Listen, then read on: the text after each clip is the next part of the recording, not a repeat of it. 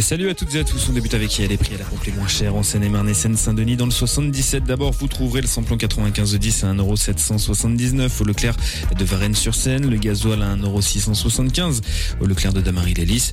Dans le 93, le samplon 95 de 10 s'affiche à 1,777€ à l'intermarché de Coubron et le gasoil à 1,689€ au Leclerc d'Épinay-sur-Seine.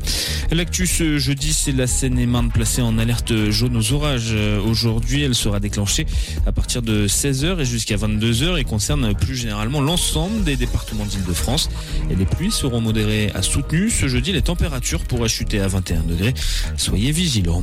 Un drame à la base de loisirs de Shell. Lundi, un homme de 41 ans a été retrouvé sans vie dans l'eau. Ce sont ses amis qui ont donné l'alerte en le découvrant inanimé.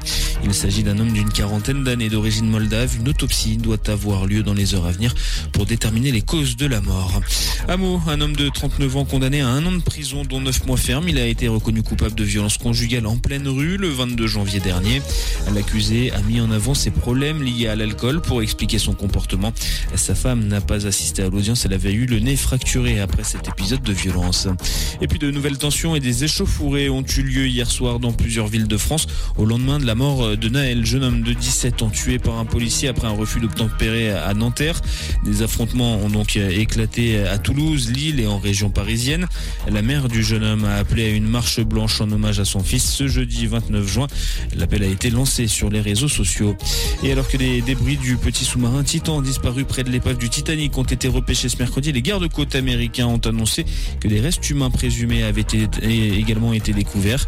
Ils seront analysés et devraient fournir de cruciaux éléments de compréhension sur les causes de la tragédie.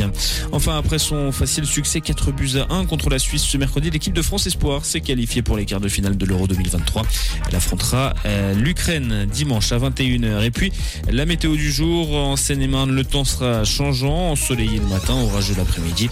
Les températures n'excéderont pas les 26 degrés au meilleur de la journée.